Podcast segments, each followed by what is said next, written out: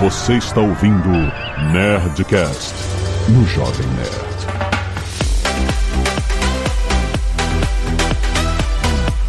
Landa, landa, landa, nerds! Aqui é Alexandre Antônio do Jovem Nerd aprovado. Aqui é Flávio Augusto, pode me chamar de velho, porque na minha época não era Enem. Não era mesmo. Aqui é Paulo Jubilu, eu sou professor de biologia, empresário, e quando te chamam de louco é porque você está no caminho certo. Ê, garoto. Aqui é o Zagal repetente. É, faz parte da história das pessoas. O que, que você repetiu, Dave? Conta pra nós aí. Eu repeti a oitava série e o primeiro ano. Que nem é mais assim, né? Que nem é mais isso, é outra parada agora, É. né? É. Agora eu não sei como é que é. Colegial, não sei mais como é que é. Olha aí. Mas eu repeti, repeti duas vezes. Repeti duas vezes. Professora de química que falou que você. Biologia. De biologia? falou, falou o quê? Que eu ia chafurdar na lama.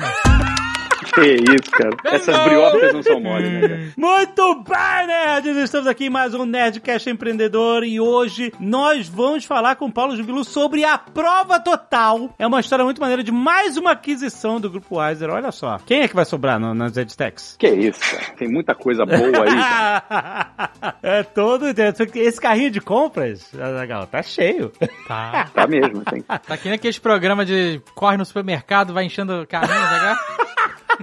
Exatamente. E tem novidade aí pros próximos programas. né? Olha! Esse carrinho não vai ficar cheio nunca. Mas é, a gente tá falando aqui de várias aquisições do Grupo Wiser que tem feito, aumentando esse corpo de, de EdTech, se posicionando como uma empresa, um hub, né? De empresas de educação à distância. E a gente quer conhecer a história um pouco do Paulo, a história da prova total. Eu sei que você foi demitido em Curitiba. É um bom título de crônica, demitido em Curitiba. De cartas pra. Qual era a revista que as pessoas mandavam carta? Fui demitido, cara. Não. Fora as pessoas mandavam carta, mas é outro tipo de revista. Mas é uma boa história, demitido em Curitiba. Tem que vir como? Tudo é forma de ver, né? Demitido é uma palavra muito forte. Uma parceria, né? Uma parceria. A empresa entrou com o pé, entrou com a bunda. é, faz parte. Convidado a se retirar. Olha aí. Essa eu gosto. Essa eu É. gosto. Eu tenho no meu currículo isso aí também. Fica aí que esse papo tá bom.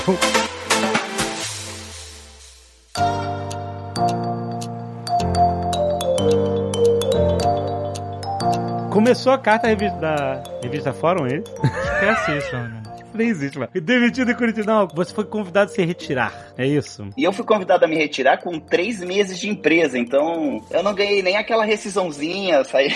Tava no período de experiência. É experiência, experiência, é isso aí. A experiência não, não durou muito tempo. Na verdade, eu, eu sou professor de biologia, né? Eu comecei, sou biólogo, minha formação é essa. E eu fui professor de pré-vestibular por 10 anos, em Santa Catarina, né? Só que o que aconteceu é que eu já tinha chego no, no topo aqui do professor de cursinho em Santa Catarina. Falei, cara, daqui eu acho que eu não consigo ir mais pra cima. Então eu falei, cara, eu acho que eu vou pra Curitiba, porque lá o mercado de educação de pré-vestibular é mais aquecido. Então eu vou pra lá e vou entrar no, no, no cursinho mais, mais top que tinha lá na época. Isso é, eu tô falando de 2009, 2010. Só que ninguém me conhecia em Curitiba. Então eu era um professor de pré-vestibular que ganhava relativamente bem em Santa Catarina e me mudei pra Curitiba e comecei do zero, tipo como monitor. Então eu era monitor do ensino médio, sabe? Depois de Caraca. 10 anos dando aula. Só que o que que eu pensava? Falei, cara, eu vou dar uma aula espetacular. E eu só duas pessoas pra minha aula à tarde. Eu falei, vou dar uma aula espetacular pra essas duas pessoas. Elas vão falar na sala de aula e cada vez vai vir mais. E aí comecei na humildade, monitor, dando aula, e de repente um professor faltou de biologia. Ele Opa. teve burnout, que na época nem se falava em burnout, eu nem sabia o que era. Ah, tem um professor aí com burnout, tu não quer substituir ele? Cara, falei, meu, é minha chance, vou dar um show. Aí entrei, dei um show, esse colégio me contratou pra ser professor do colégio, e aí o colégio desse cursinho que eu queria entrar, três, quatro meses depois, me chamou pra dar aula lá. Eu falei, cara, agora eu tô no auge da carreira, né? As coisas bonitas, com mármore, colégio chique, TV, tudo. Falei, cara, agora eu tô no auge da carreira. Agora eu vou bombar aqui. Entrei no colégio, falei, nossa, eu acho que em seis meses eu tô no cursinho. E aí o que que aconteceu? Eu no meio do ano. Então eu entrei substituindo um professor que também tinha sido demitido.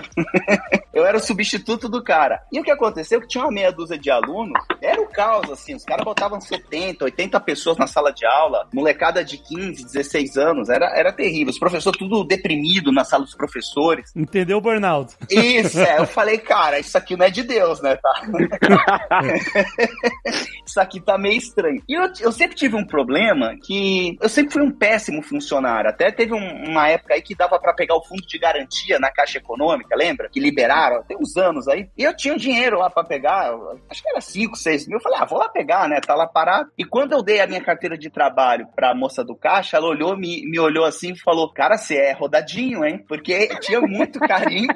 Caraca, rodadinho. Rodadinho, porque eu não parava, eu não parava em lugar nenhum, assim, ó. Eu, eu, eu, eu era, cara, eu era, eu era, eu não era um bom funcionário. Então, se eu sentia que estavam me explorando, eu falava. E aconteceu isso lá nessa escola em Curitiba.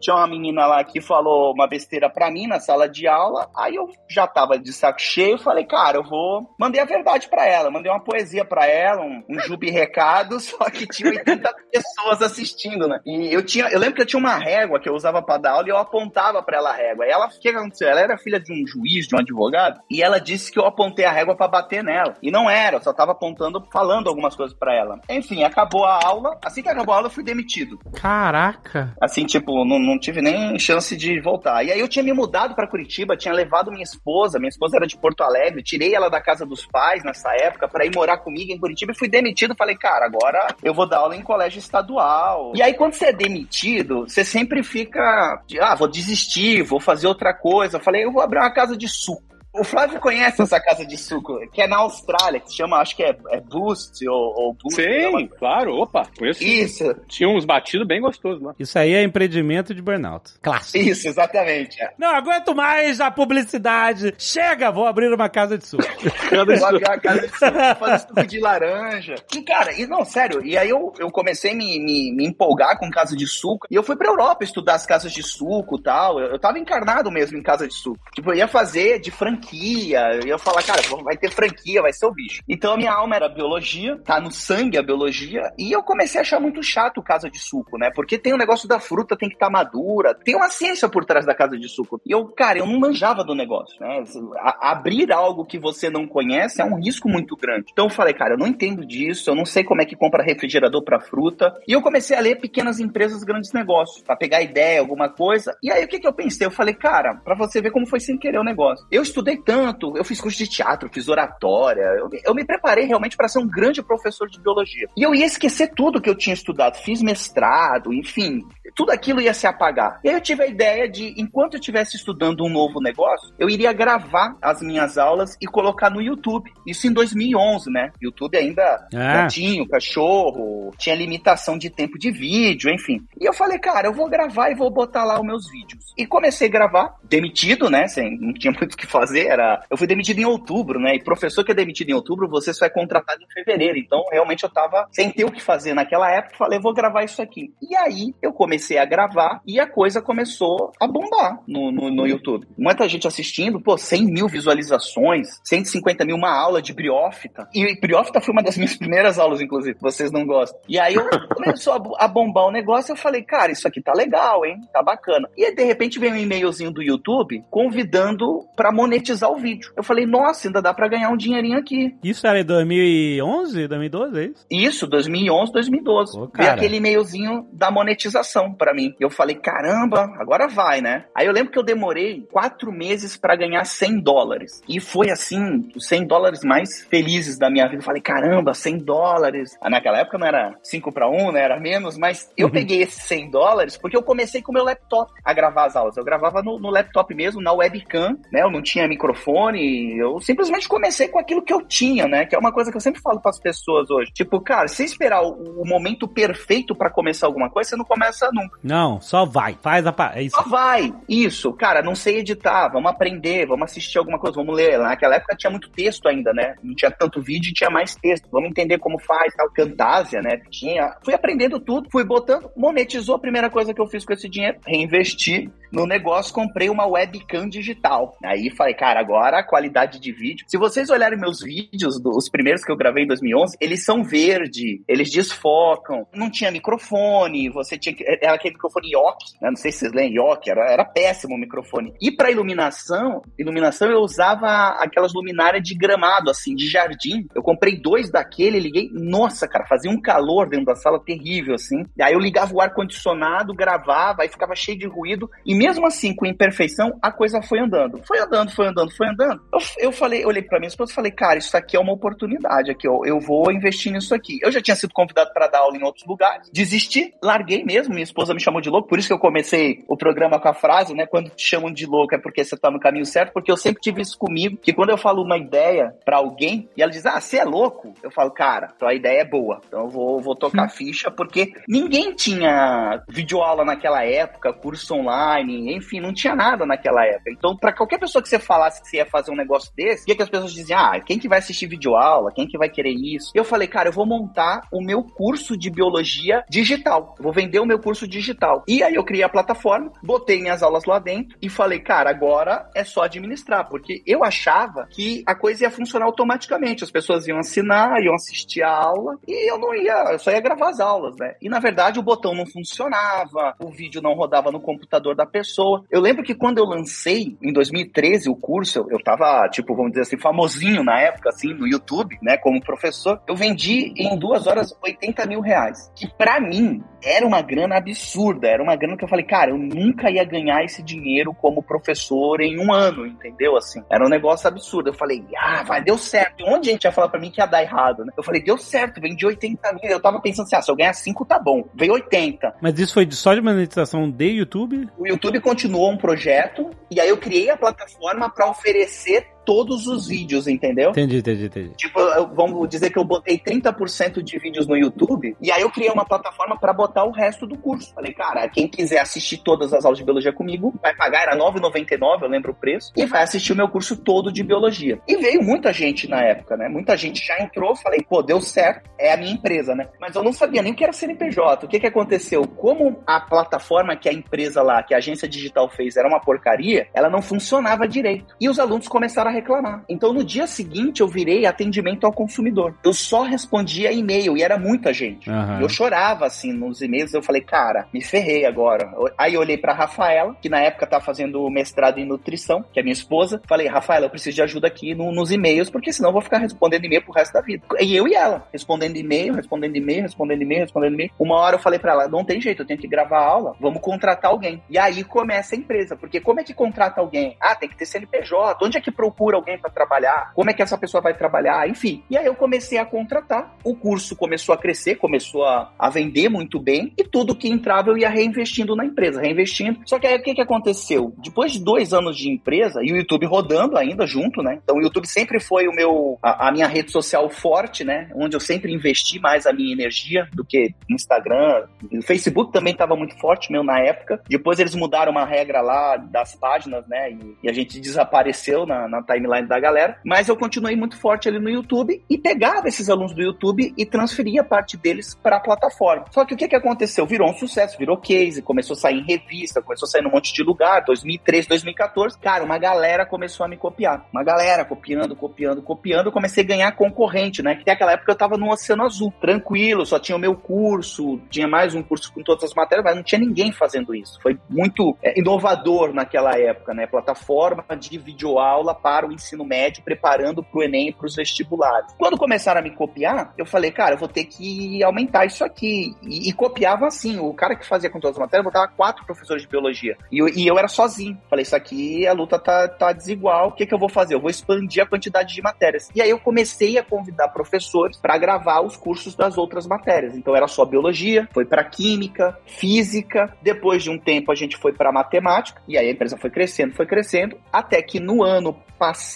o ano retrasado, a gente, eu olhei pra galera, a empresa já grande, bem estruturada, eu falei, cara, a gente vai ser tudo agora, né? Não, nós não somos nada, né? Biologia, física, matemática e química, a gente é o quê? Especializado em nada. Então vamos ser especializados em todas as matérias. E aí a gente expandiu para tudo, com redação, com correção, viramos realmente um pré-vestibular online. Eu demorei para fazer isso porque eu achei, eu, uma vez eu vi uma história de um cara que vendia pipoca e ele se especializou em pipoca. E ele criou um negócio que foi o império da pipoca. Ele vendia tudo relacionado à pipoca. E aí eu pensei, cara, eu vou ser o especializado em biologia, vai ser a minha pipoca. Só que não estava dando certo. Eu precisava aumentar a quantidade de pessoas, o custo aumentava, mas a receita não aumentava. Então eu tinha que expandir a diversificação de produtos, né? Então fui botando mais matéria, mais matéria, mais matéria, viramos tudo. E aí a gente, meu, explodiu assim em, em venda, em assinatura, porque os alunos já esperavam muito isso. Vai, faz todas, faz todas. E vocês sabem, né? É um estresse ter empresa, né? Eu falei, cara, se eu já me estresso com essa quantidade de pessoas e de professores, cara, se eu botar mais, vai ter ser mais gente, é mais estresse. Mas não mudou, o estresse é o mesmo. Mas você não começou a terceirizar quando começou a crescer ou você ainda era tudo na tua mão? Eu trouxe para casa porque eu pensava em terceirização no início, com agência digital, com um monte de coisa, mas, cara, a quantidade de alunos começou a aumentar, pô, era 30 mil, 40 mil, 50 mil alunos. E o que que acontecia? Quando era terceirizado, eu ligava pro cara, ó, oh, tem um botão que não tá funcionando. Ah, beleza, seis da tarde, amanhã a gente arruma isso aí. E, cara, eu tenho lá 30 mil pessoas apertando o botão. Eu, na verdade, a ideia, eu trouxe para casa o quê? Eu montei uma agência digital para mim, com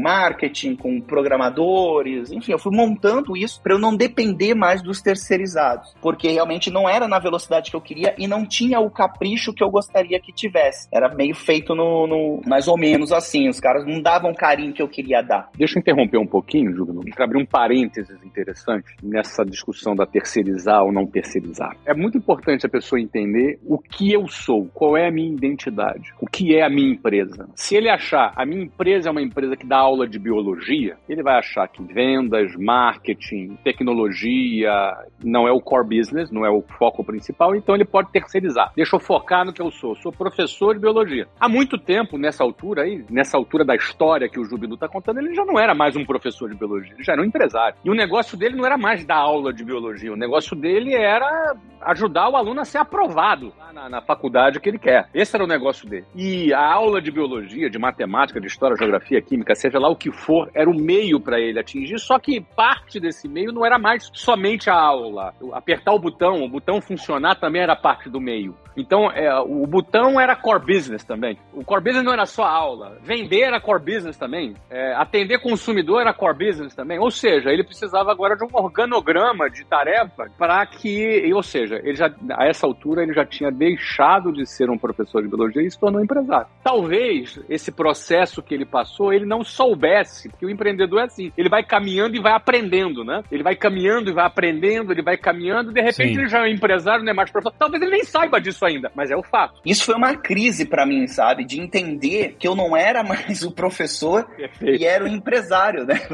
É uma crise de identidade que você fala, cara, não tá dando mais tempo de gravar aula, de estudar para as aulas, e você fica naquela, não, mas ano que vem vai dar, ano que vem eu vou trabalhar 16 horas por dia e eu vou conseguir gerir a empresa, tocar o negócio e gravar as aulas. E não tava dando mais o negócio. Aí a gente expandiu, cresceu um monte, o mercado começou a nos procurar. Então, antes de vir ao Wiser, eu tive duas conversas, né, anteriores, assim, que, porque eu não tinha essa ideia do equity, né, que a tua empresa, vamos dizer, ela vale um, um bilhete da Mega Sena, vamos, em palavras didáticas. Eu não tinha essa consciência. Para mim, a empresa era ter lucro e a parte daquele lucro vinha para mim, né? Basicamente era isso. Eu pagava a galera, o que sobrava ali uma parte eu investia na empresa. Desculpa, deixa eu é. abrir um outro parênteses. Deixa eu abrir um Detona, outro parênteses. Abra quanto é, você não, quiser. Não, é aquela fase do empresário que ele acha que ele é funcionário da empresa dele. Isso. o lucro é uma espécie de salário dele. Mas ele, é um grande salário, né? Sim, é um grande salário, é um salário bom. Então, no fundo, é o seguinte: ele está ainda descobrindo que existe um, um outro tesouro maior Alguém... do que aquele salário bombado, que é o equity. Numa conversa que eu tive, isso assim já, ó, nós, é, 2020, alguém falou, cara, primeiro alguém tinha falado, porque a empresa, ela teve uma época ali que ela ficou meio estranha, sabe? Ela parou de crescer. E quando ela para de crescer, a tendência é cair, né? E aí eu comecei a ficar preocupado. E aí eu falei, cara, eu acho que eu vou pegar umas mentorias, tinha feito Endeavor, um monte daquele Scale Up, aqueles programas, cara, vou pegar aquela galera, vou perguntar o que fazer. E teve gente, inclusive, que me falou, cara, rapa tudo porque isso aí vai quebrar. Então tira o mais dinheiro que puder agora porque vai quebrar. E cada um falou uma coisa. Aí eu também aprendi que, meu, ninguém manja do teu negócio como você. Boa. São- seriam os caras, assim, que eu consideraria os bambambans, assim, na mentoria. E cada um falou uma coisa. Eu falei, meu, esses caras também não sabem de nada do meu negócio. O que que eu vou fazer? Aí, a partir daí que eu fiz, eu vou expandir pra tudo. É um jeito de fazer a empresa crescer. Cresceu, o mercado começou a me procurar pra comprar a empresa. Eu falei, pô, caramba, cara. Até falei pra Rafael, eu acho que essa galera da Faria Lima, né? Eles devem ter, sei lá, um computador que fica indicando as empresas que estão crescendo. Porque foi muito junto, assim, a empresa crescendo bastante e a gente começando a ter assédio do mercado. E aí, no LinkedIn, veio o Lazar, que é um dos executivos do Flávio, né? Que é parceiraço aí nosso aí, trabalha na Wiser, me mandou o LinkedIn. E assim, galera, eu odeio o LinkedIn. Eu, eu, meu LinkedIn, ele é abandonado, assim. Ti- Tinha horas até que eu olhava pra ele assim e falava, ah, eu vou deletar isso aqui. Mas é, isso é trauma da demissão, você tá vendo, cara?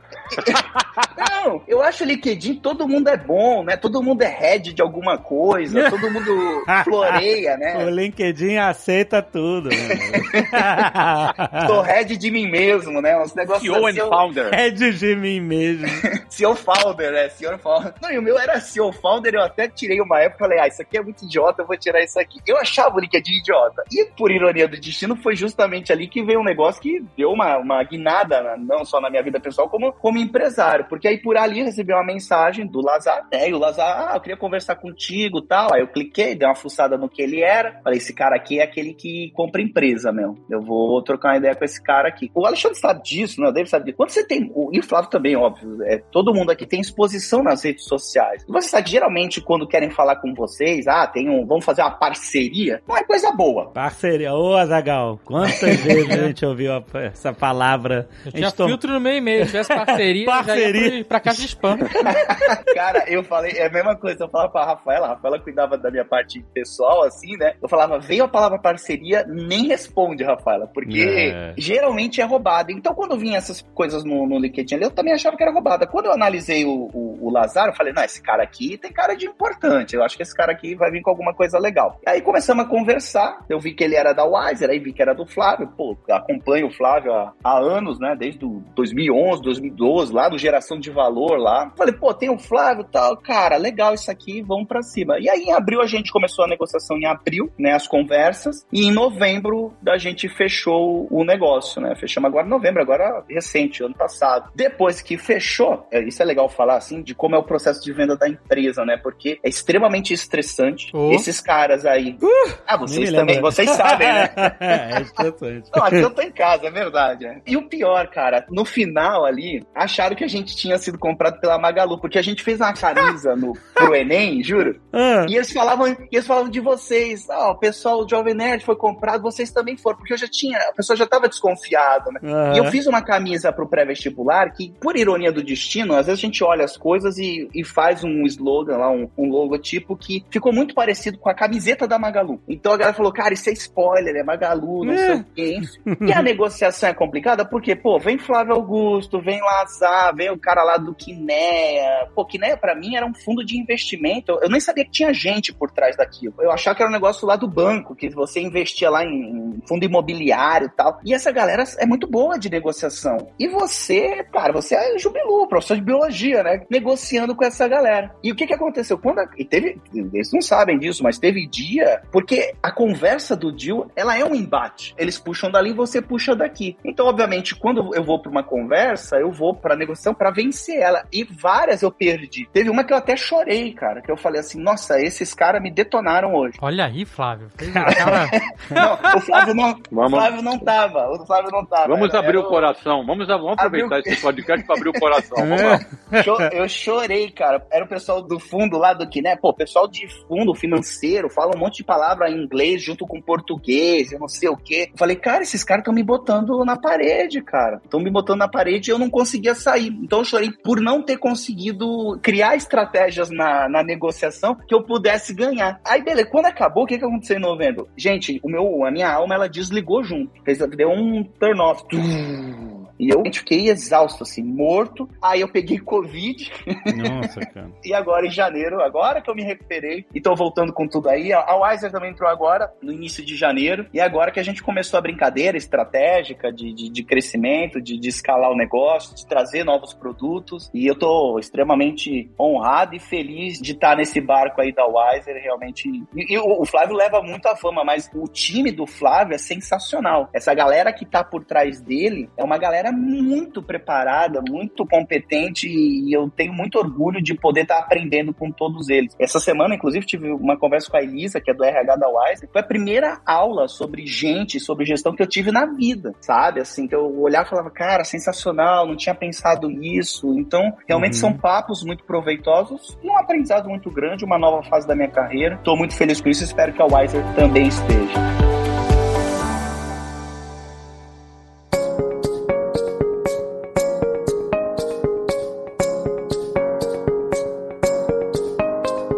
Mas deixa eu te perguntar uma coisa. Você, uma coisa que a gente já abordou aqui em alguns programas. O empreendedor, ele é o operador do seu negócio, pelo menos no início, né? Como você falou, pô, sou professor de biologia. A parada que você fazia, você era o operador do seu negócio, né? E aí, claro, quando você começou a crescer, você começou a trazer mais, mais pessoas, etc. Mas, mas falou assim, desde o início tava lá respondendo e-mail, tava dando pau no sistema, era você que respondia tudo. Eu e a Zagal, a gente tem as mesmas histórias lá no início de fazer tudo, fazer proposta comercial, financeiro é, e acabar se tornando funil, né? Afunilando toda a operação, porque a gente tem que cuidar de tudo, etc e tal. Em algum momento dessa jornada, você deixou totalmente de operar e, o seu negócio para só administrar e isso foi um problema para você ou não? É assim, ó, eu opero até hoje. Uhum. Tem um filme que se chama O Estagiário. Sei, sei. É, sabe, quem é aquele ator famoso, um senhor já, esqueci o nome dele, tem aquela moça. Tá? É Robert De Niro. É o, é o Robert De Niro, Sim, isso senhor.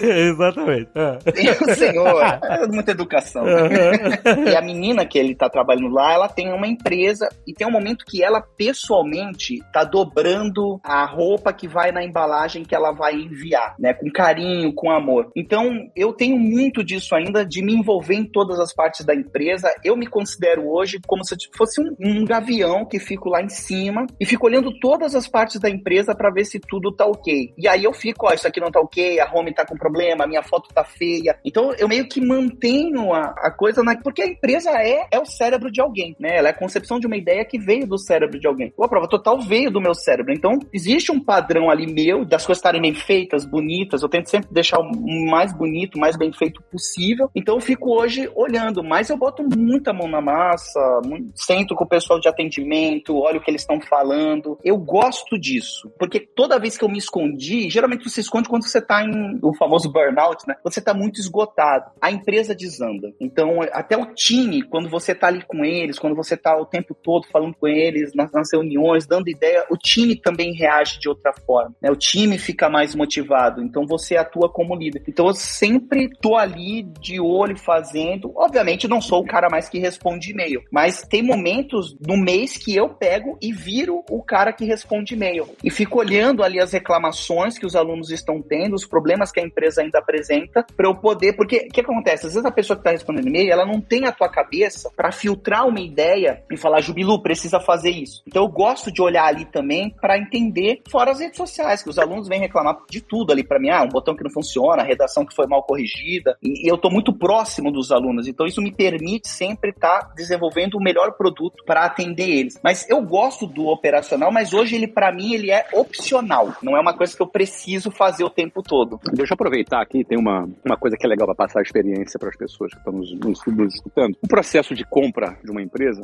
e eu já tive dos dois lados, né? Tanto comprando quanto vendendo. Qual dos lados você chorou? Cara, a, a, o lado de você ser comprado, que você não tem o um controle do processo. O controle está na mão de quem compra. Exato. E todo empreendedor que está sendo comprado, ele é um empreendedor bem sucedido, porque ninguém compra coisa que está dando errado. Ninguém compra uma empresa que não presta. Você compra uma empresa que está dando certo. E se uma empresa está dando certo, é porque tem um empreendedor ali que está trabalhando, batalhando, está dando certo. Ele é um protagonista ali do negócio dele. E como todo protagonista, ele gosta de ter o controle da situação, gosta de ser o gavião controlando todas as áreas, como o Jubilu acabou de dizer aqui agora. Um processo de venda É uma posição desconfortável. Então, eu vendi o WhatsApp, vendi Orlando City recentemente. Foram dois processos de venda, onde você não tem controle da situação, então você fica numa situação mais desconfortável. Principalmente quando a, acontece a tua primeira saída, a tua primeira venda, aí a, a, você ainda não conhece o processo, você ainda não, não. Você cria, às vezes, expectativas erradas do processo. Você senta numa conversa e acha que vai resolver a coisa em uma conversa, quando você não resolve nada em uma conversa, porque o processo leva meses você, na tua primeira vez que você passa pelo processo, você não sabe disso, né? Então você vai ao sabor como uma latinha de Coca-Cola no oceano, ao sabor do vento de um lado para o outro e às vezes estressa. E ainda, oh, Flávio, abrindo um parênteses aí, o valor envolvido na negociação, ele é um valor, ele é um valor alto que muda a tua vida. E outra, né? Tu também tá negociando um filho, né? Que você tem um carinho e, e você vai perder um pouco o controle disso. Então, isso gera muito estresse, né? Vocês sabem. Gera disso. dúvidas, conflitos, uma, claro. uma, série de situações. Depois, na segunda vez, na terceira, na quarta, enfim, a gente fez. De, deals de venda, a gente fez quatro, né? Foi a, a venda da WhatsApp, depois a gente fez duas rodadas de vendas da Wiser atual, que entrou lá o fundo S-Força da família Martins, e o Itaú com Quineia, também foi um, é um M&A também, e agora, por fim, o Orlando City. Mas o que eu queria falar aqui, que aí eu vou puxar do Jubilu para poder ele compartilhar a experiência dele, que esse processo, ele também é duro pelo tempo que ele leva. Sim. É, o Orlando City levou um ano e três meses o processo de venda dele. Que ele gera um, uma espécie de ato de suspensão, onde você não sabe muito bem o que vai acontecer, né? Você tá flutuando, flutuando. Isso. E muitos casos compromete até a performance da empresa, porque a cabeça do cara fica um milhão. Quanto tempo levou, Jubilu, o teu processo de venda dessa posição no Prova Total? Só que é, reafirmando que o Jubilu continua sócio da Prova Total, em breve vai se tornar sócio da Wiser também, e continua sendo a estrela que brilha mais ali na, no palco da Prova Total, ele que lidera, continua sendo o gavião ali, cuidando ali das coisas. Só que agora tem o nosso apoio, né? A gente participa de um conselho, a gente interage, a gente planeja, enfim. Ele tem com quem conversar, porque o empreendedor, às vezes, ele começa a se tornar um pouco sozinho e trocar ideia muito. é muito interessante. Quanto tempo levou o processo de venda, Jubilu, esse processo todo aí? Do início, do da primeiro contato do Lazar, o fechamento em novembro. De tempo foi isso, né? Foi de abril a novembro. Maio, junho, julho, agosto, setembro, outubro. No... Sete meses, nem demorou tanto assim, né? Geralmente demora até mais. É, não, é sete a meses empresa... é um período, é, em média tá bom. É bom. Em média, é, em média leva Ô, Alexandre, tempo. a empresa era maravilhosa. E os caras, eles estavam se fazendo, entendeu? os caras, eles já queriam comprar na primeira conversa. Ah, Tinha nego...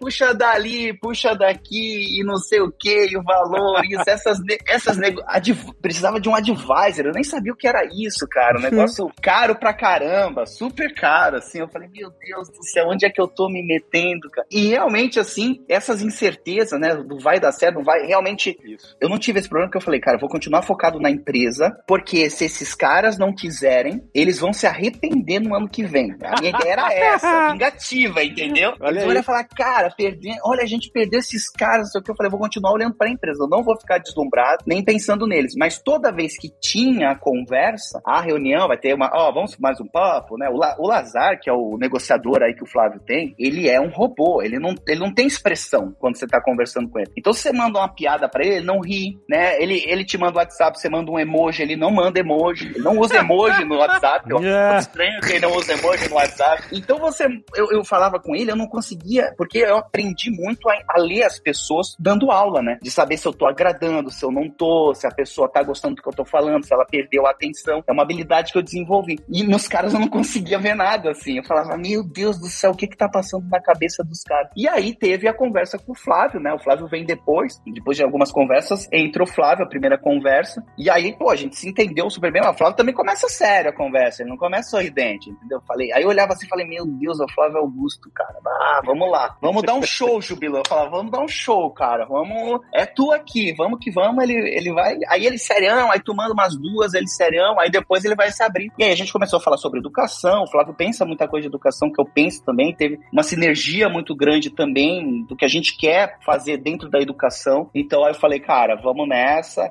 Só que quando veio o contrato, olha só, eu tava em São Paulo, o contrato veio para assinar e eu acho que eu fui assinar umas 10 da noite o contrato. Eu ainda fiquei o dia todo ali meio tipo, meu Deus do céu, será que eu... E a Rafaela, vai, assina logo, assina. Eu não, meu Deus, tô com medo. Eu tenho comigo uma coisa que, geralmente, quando eu tô com medo, eu vou fazer uma coisa boa, mas o medo, o medo paralisa, né? O medo, eu falava assim, não tem sete dias de devolução se eu me arrepender e tal.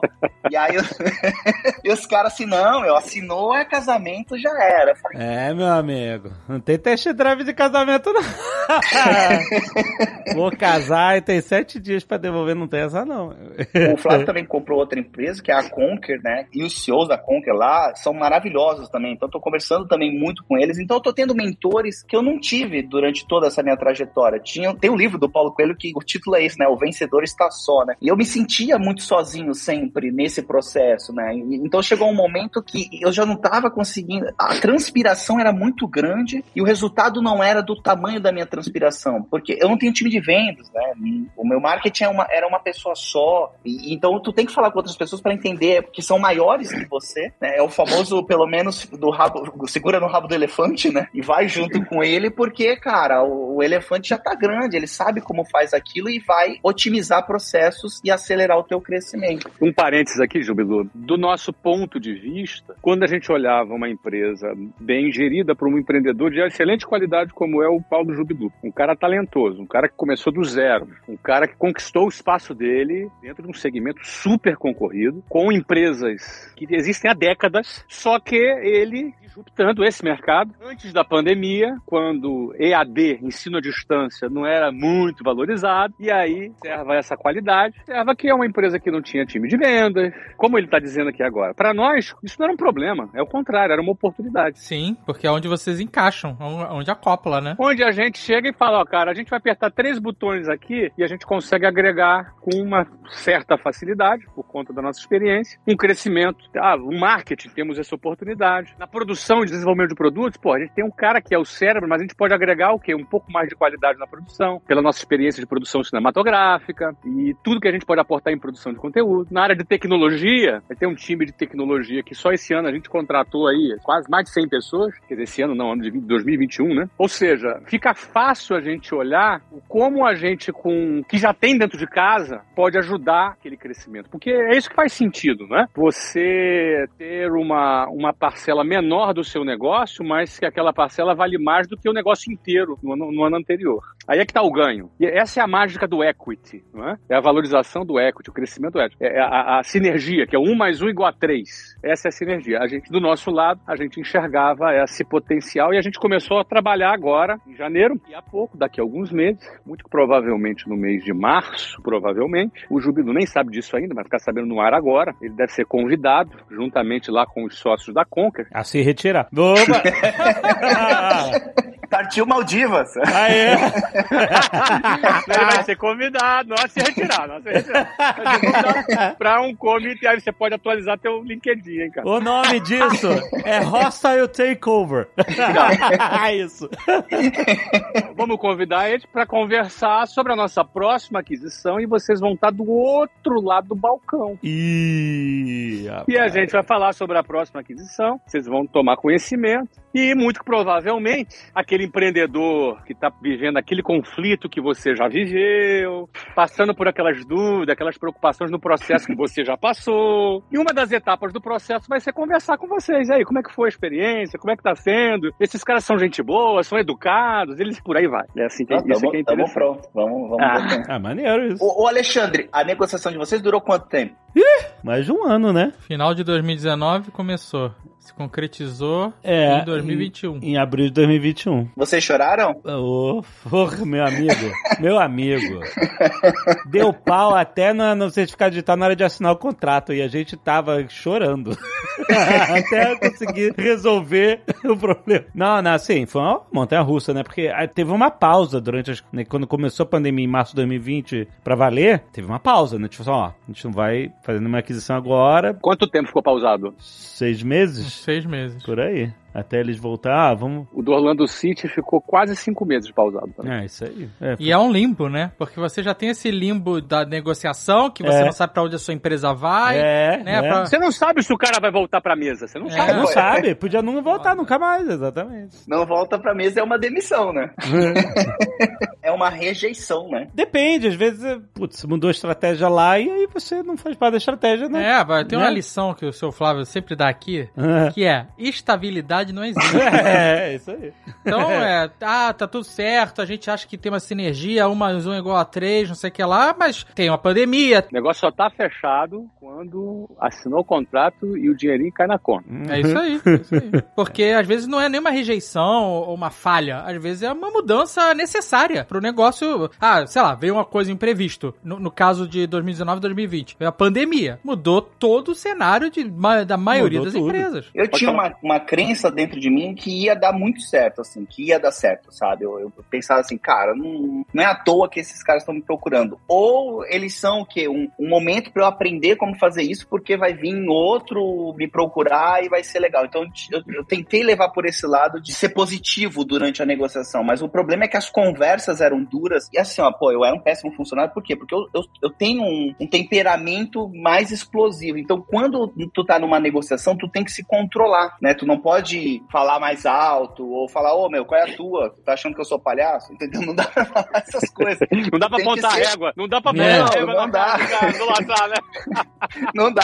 Fala, ô irmão, tu vai sorrir ou não vai, cara? Então tu tinha que se controlar assim, e aí tu chorava, né? Tu saía do negócio e falava, meu Deus, que negócio é isso? Os caras são bons, cara. Os caras são bons. É que às vezes a gente se julga esperta, e quando você cruza o caminho com gente esperta também, você fala assim, caramba, cara, e agora no que vai dar isso? E obviamente muitas noites de, de insônia, mas enfim, faz parte do jogo. É... Agora eu gostei desse episódio que as próximas edtechs que estão vindo aqui, que vão, vão mandar proposta pro Flávio, já vão vir mais preparados. Ah, Exatamente. o, o Flávio é durão, mas depois ele fica gente boa. É. Eu li lá, o Jubilu falou que é, que é tranquilo, assim. Não, não, o pessoal faz o trabalho deles e, e fazem muito bem feito, né? Deixa eu falar um pouquinho sobre isso, até para o pessoal aprender e conhecer como funciona Claro. os bastidores disso. O processo de compra numa empresa é uma coisa muito dura mesmo. É burocrático, é demorado, envolve muitas áreas. Nós temos empresas contratadas, consultorias contratadas, pelo menos duas ou três, aqui de cabeça, que trabalham no processo. Essa empresa de auditoria que trabalha no processo, empresa de consultoria que entra e mapeia o trabalho do cara. O cara que está vendendo, ele, ele responde milhares de perguntas, às vezes repetidamente. A parte financeira e contábil é muito observada, tudo tem que estar muito formal. Então, o que eventualmente não está formal, é, a gente tem que formalizar e tem que documentar. É, a parte jurídica é uma parte bastante é, minuciosa, porque você compra uma empresa, você tem que verificar se não tem um esqueleto enterrado é, no quintal, dentro do armário, não é? se tem problema fiscal, se tem problema trabalhista, se tem problema tributário com o consumidor, enfim Propriedade intelectual. propriedade intelectual, se as propriedades intelectuais estão devidamente protegidas, porque no final das contas é isso, né? As são as propriedades intelectuais que você está comprando também. É um processo complexo, é exaustivo para quem está vendendo, porque quando você acha que já está passando já por uma etapa que você já venceu, aí vem os ajustes. E aí, de repente, aquele resultado que você apresentou, ah, a gente tem um resultado X. E aí, quando entra a consultoria para verificar, e o resultado é X menos Y, porque de acordo com a regra contábil, e aí tem 395.844 regras contábeis diferentes no Brasil, de acordo com o mercado, a regra contábil, isso aqui é contabilizado assim, assado, e o teu resultado não é X, é X menos Y. E esse X menos Y vai, vai impactar na sua valuation e vai impactar. E aí você tá, recebe aquela notícia, porque não é uma não é nem uma questão de negociação, é porque é o que é, e eu passei por isso também, todas as vezes. É óbvio que quando você já aprende esse processo, você já está preparado para isso, você até já adequou as suas coisas dentro de uma, uma regra contábil, que é praticada no mercado, mas é duro e é longo, por isso leva tempo e não é fácil. Essa parte da que se chama, acho que é diligência que se chama, né? Ela é a mais complicada, que é quando você tem que provar que você é honesto, entendeu? Basicamente é isso, né? Você tem que provar que a sua empresa é uma boa empresa com documentos. Então, isso foi muito sofrido pra gente, porque a gente não tem um time administrativo dentro da empresa. Então, basicamente, ficou muito focado em mim, na Rafaela e no Eduardo, né? Então, nós três que tivemos que ir atrás de tudo isso. E eu lembro que os caras pediram, era um negócio absurdo, assim, a gente já tava meio de saco cheio, porque a gente mandava as perguntas E elas voltavam as perguntas, entendeu? Elas, ela, era tipo bumerangue, meu. Voltava tudo. E às vezes, assim, vinham as mesmas perguntas de três, quatro pessoas diferentes. E um dia tinha que pegar uma prova de cada estado, que era um certificado trabalhista, que você não tem problema na justiça do, do trabalho, em todos os estados. E aí tinha que pegar, inclusive, do Amapá. Eu falei, meu Deus, mas para que, que eles querem do Amapá, cara? Aí tinha que pagar um boleto. Né? A gente tá em Florianópolis, cara. Tinha que pagar um boleto de cinco reais no banco para conseguir isso. E aí me mandaram, mandaram eu ir no banco. Eu falei, nossa, cara, juro, foi um momento que eu falei, ah, deu, deu, eu não vou mais, não vou mais fazer isso aí. Se os caras quiserem comprar, eles compram. Eu não vou pagar esse boleto. Aí o pessoal, o, o advisor lá, falou, não, deixa que eu pago aqui. Aí a gente pagou um boleto de cinco reais, cara. Então quase que o negócio não fechou por causa de um boleto de cinco reais, cara. Porque eu falei, mas pra que, que querem saber se eu tenho um problema no Amapá, cara? Nunca fui lá. Então realmente é extremamente cansativo, extremamente. Aí a Rafaela, que era a parte mais administrativa, que é a minha esposa, né? Também chorava, falava, pô, não aguento mais isso tal. Então realmente é. Mas, cara, eu acho assim, não, não existe ganho na vida sem sacrifício. Entrar para um grande grupo, como é o caso da Wiser, é uma vitória muito grande. Então ela exige também um grande sacrifício, né? Então sempre tinha isso comigo para me manter motivado para continuar a negociação e, e fazer com que a coisa acontecesse. Vamos falar um pouco mais sobre o produto por que, que o Aprova Total é um bom produto, o que, que ele oferece de fato para um aluno que quer ser aprovado numa boa faculdade no, no Brasil. Boa, baita pergunta, baita pergunta. Um bom produto não, um excelente produto, né? Porque um dos valores nossos da empresa é tudo que a gente faz é lindo e maravilhoso. Né? Então sempre quando vai ter apresentação das coisas, da home, obviamente às vezes a gente tem limitação e não consegue ficar do jeito que a gente imagina, né? Eu esses dias estava até olhando um, umas propagandas que os caras estão fazendo pro Instagram assim, um negócio super produção de um minuto, assim, eu falei, nossa, eu queria fazer isso, mas a gente ainda não consegue fazer, mas vamos buscar isso. Então, primeiro que vem muito da, da origem do YouTube, quando eu comecei a dar aula ali no YouTube, não tinha videoaula no YouTube ainda mais descontraída, com uma pegada mais de pré-vestibular, com um certo humor, não existia isso. E a ideia que eu tive naquela época foi, eu não vou usar quadro X, porque aí eu tô simplesmente replicando um modelo secular, ultrapassado, eu vou gravar esses vídeos como se eu estivesse batendo papo com o aluno. Então, desde a origem do projeto, a gente não usa quadro e nem giz. É, então, a partir da evolução, da monetização da empresa, né, da gente ter mais capital, a gente começou a investir também na qualidade das videoaulas. Né? Nós somos uma empresa extremamente especializada em produzir grandes videoaulas. Né? Uma, é, a minha maior expertise é essa. Eu sei como fazer isso. Sou especializado em videoaula. Então, a gente usa recursos de computação gráfica, né? Tem animação, a gente usa slides bonitos, é, a linguagem audiovisual é muito bem feita, porque se você pega uma câmera e grava alguém dando aula com giz, você não está inovando, né? Você está replicando o modelo e, e, gravando ele em vídeo, e aí as pessoas dizem que isso aí, ah, tô criando um novo produto, não. Tá filmando uma peça de teatro e dizendo que é um filme. Exato, perfeito, Alexandre. Exatamente, é isso. Então eu sempre tive isso comigo e falei, cara, se eu vou fazer uma videoaula, eu tenho que aproveitar toda a linguagem audiovisual que a gente pode colocar ali para realmente virar uma documentário aula, sabe? Uma aula documentário, um negócio meio Discovery Channel. Eu, eu tenho isso em mente até hoje, né? De produzir isso. As minhas estão assim, agora com a entrada da Wise, a gente está expandindo isso para as outras matérias, de realmente botar animação, é, e gravar fora do estúdio. Então, por exemplo, eu já gravei aula de ecologia na África, eu já gravei branqueamento de corais no Sudeste Asiático, então eu, eu gravei biomas do Brasil, viajei pelo Brasil todo. Então a gente agora vai levar tudo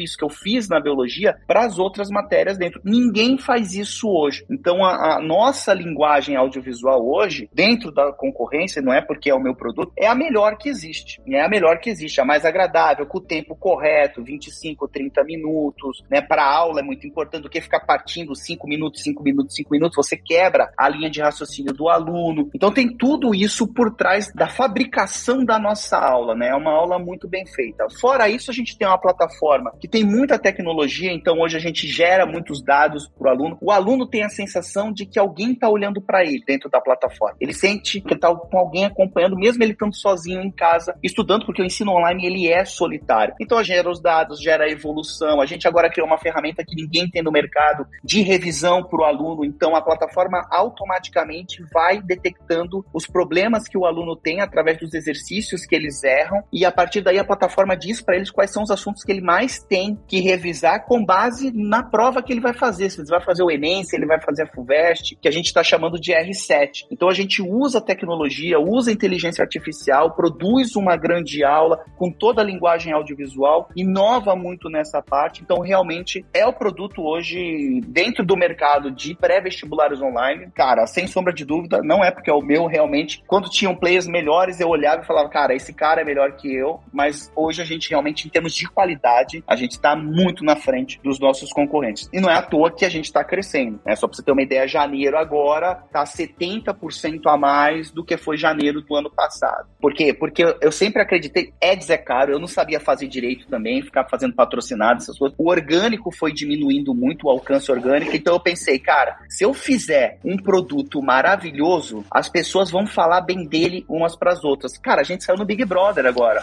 Semana passada, os caras lá, o... um cara do Big Brother que é estudante de medicina, e os caras estavam na academia e eles falaram: Ah, eu, eu estudei para medicina e fiz o curso do Jubilu. E ah, o Jubilu, eu adoro ele. Então as pessoas estão falando bem. Eu penso muito nisso. Falei, cara, o WhatsApp não faz ads e, e uma galera usa. E se eu fizer um negócio tão assim monumental de, de excelência, de qualidade de produto, será que as pessoas não vão ficar falando pros amigos? Ou oh, assina eles que eles são os melhores? Então sempre foi a linha que eu resolvi adotar. Excelência, produto de qualidade, para que justamente a gente no boca a boca conseguisse mais alunos. Não é fácil, às vezes no boca a boca demora, né? O orgânico demora e às vezes o mercado ali não tem esse tempo, né? Eu falei isso pro Flávio na última reunião, né? Que às vezes é difícil furar a tua bolha, né? Você tem uma bolha ali de gente que te acompanha, mas tem um, uma quantidade de possíveis consumidores que não te acompanham. E agora que eu começo a entender por que, que você faz patrocínio de time de futebol, por que, que você bota lá na plaquinha é, o nome lá da WhatsApp, né? Porque você consegue massificar o nome da tua empresa e assim você consegue furar essa bolha, que é uma dificuldade que a gente está tendo agora. Porque o boca a boca é mais lento, mas a gente é realmente um grande produto. Desculpa ter me achado, mas realmente eu sou apaixonado pelo produto que a gente oferece para os alunos. Excelente, parabéns, parabéns pela. O, o pitch foi bom, Alexandre? Foi, foi, bom, foi bom. E é diferente do Shark Tank, né?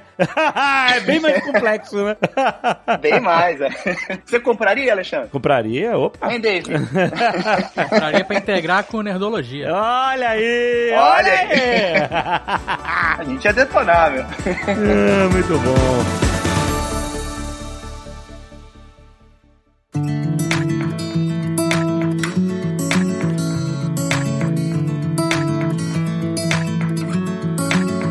Fazer um jabá aqui. O Jubilu, eu não combinei nada contigo. Certamente eu nem tem sabia, gente... Eu nem sabia é. sobre o que era o programa, na verdade. Eu achei que eu ia falar de quadrinhos, né? Eu fui preparado, eu vi até uns nomes. Eu falei, cara, eu vou falar de super-heróis um pouquinho. Eu joguei RPG, eu joguei RPG oh, quando era Ah, tá, tá. Manda. Certo, então, excelente. GURPS, lembra do GURPS? Jogou GURPS, olha aí, muito joguei bom. Joguei GURPS. Manda, Flávio. Manda Jubilu, aí, a gente não combinou, mas certamente tem uma galera aqui ouvindo que vai fazer vestibular, que vai fazer o Enem, que tá querendo entrar, ou tá no primeiro ou no segundo ano do ensino médio. Tem uma galera que nos acompanha aqui, que, ou então pessoal que já tem filho, que tem primo, que tem irmão, que tem alguém da família que vai fazer também a prova do Enem. O que, que você pode oferecer aqui para essa galera? Inclusive, você vai dar um link depois. O que, que você pode oferecer de especial? E a gente realmente não combinou. Já vai pensando aí, porque a gente pode aqui gerar aqui uma quantidade nova de novos alunos agora para a prova total com essa oferta que você vai fazer. O que, que você pode oferecer para essa galera aqui para que eles resolvam o seu problema para passar numa boa faculdade esse ano agora, 2022 vai ser o ano pro cara. O que, que o que, que a prova total pode oferecer para essa galera? Bom, eu não tinha combinado mesmo.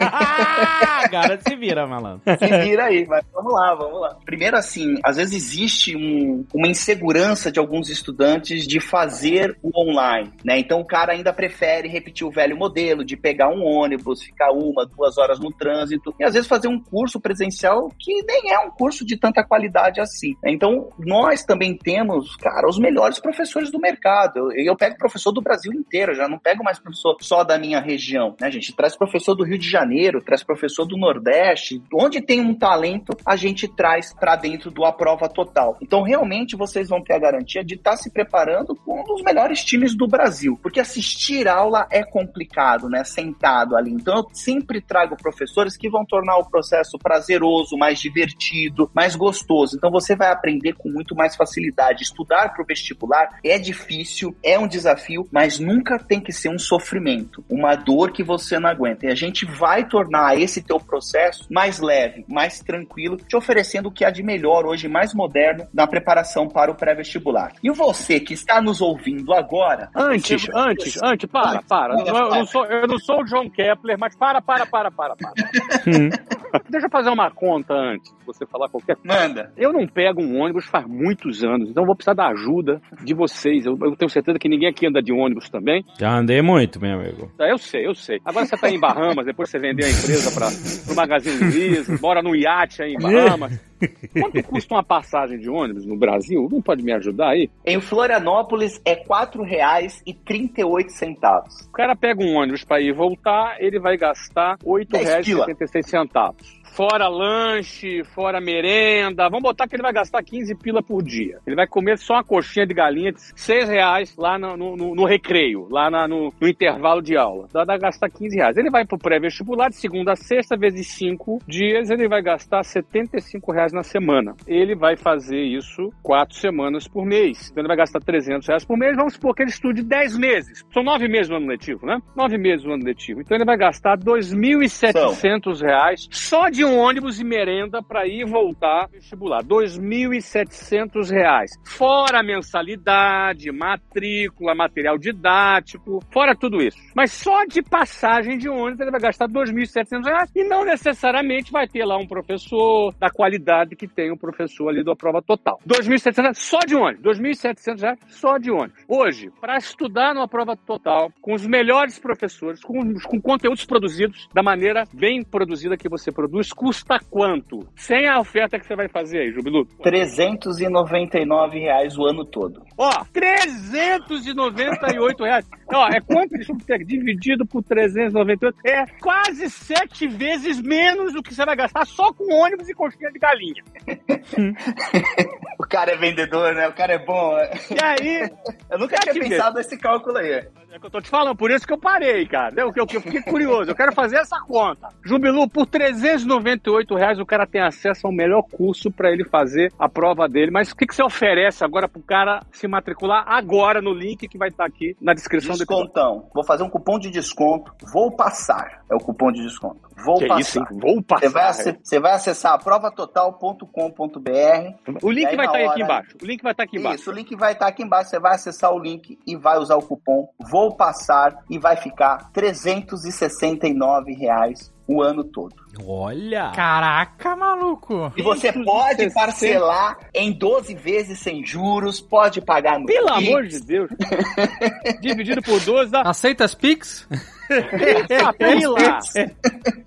Meu, Boleto. 30 pila. Ó, pelo preço de seis coxinhas de galinha, você estuda o ano inteiro, meu amigo. Com os melhores professores. Caraca, se parcelar é 30 reais, menos de 31 reais. 30 reais e 75 centavos. Olha aí, olha aí. Mas, gente, vou falar por que, que é barato, porque também tem muito a ver com a minha história do YouTube, porque eu, eu, eu ofereci aula gratuitamente no YouTube. Por mais que o YouTube me pagasse, os alunos consumiam de forma gratuita ali. Então, quando eu abri a, a plataforma, eu tinha muito isso em mente de que tinha que ser barato para dar acesso a mais pessoas, né? Para que pessoas que fossem da classe C, da classe D, se tivessem um bom acesso à internet, conseguissem estudar e conseguissem competir com aquela galera que está estudando nos cursinhos de elite de igual para igual. Então é isso que a gente faz hoje. É, é um trabalho social também de ter um preço baixo para permitir que a maior quantidade de alunos, obviamente todos não conseguem, né? Tem aluno que 30 reais por mês é muito dinheiro, vários deles choram ainda, falam, cara, não tenho dinheiro, me ajuda e tal. Mas a gente percebe que o produto ele muda vidas. Ele ontem mesmo eu conversei com um menino de Fortaleza, pobre, a mãe e o pai bem humildes assim, nem entendiam por que, que ele estava estudando tanto e ele entrou em medicina na Estadual do Ceará, nosso aluno. A gente tem N casos de alunos que estudam com a gente, que são de origem humilde, que pagam esse valor, que embora a gente considere barato, é suado para eles e graças ao nosso trabalho conseguem ter acesso ao ensino superior, a entrar numa universidade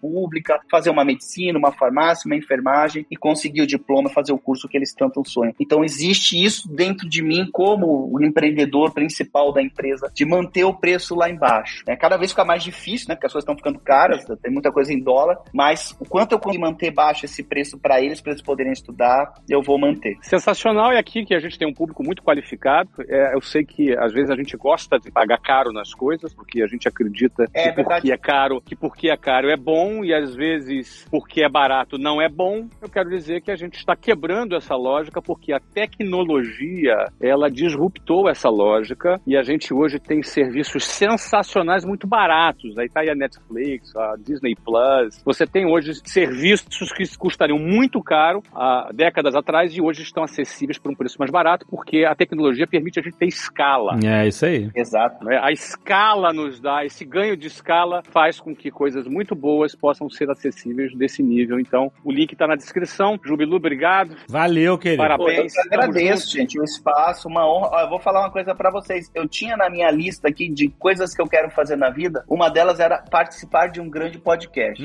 Então, vou, vou riscar da minha lista. Não vou chorar, obviamente, mas vou riscar da minha lista. Então, acompanho vocês também há anos, enfim, sou fã aí do trabalho de vocês. Então, quando o Flávio me convidou ontem, fiquei super feliz. Falei, cara, que honra estar aqui, que honra poder participar disso. E desejo aí tudo de bom pra vocês, mais sucesso e Valeu, que cara. vocês possam ser muito felizes. Pra todos nós. Valeu, valeu, Jubilu. Pra você também, sucesso, cara. Um abraço. Tamo junto. Jubilu, um abraço. Valeu, valeu. Valeu. Este Nerdcast foi editado por Radiofobia, podcast e multimídia.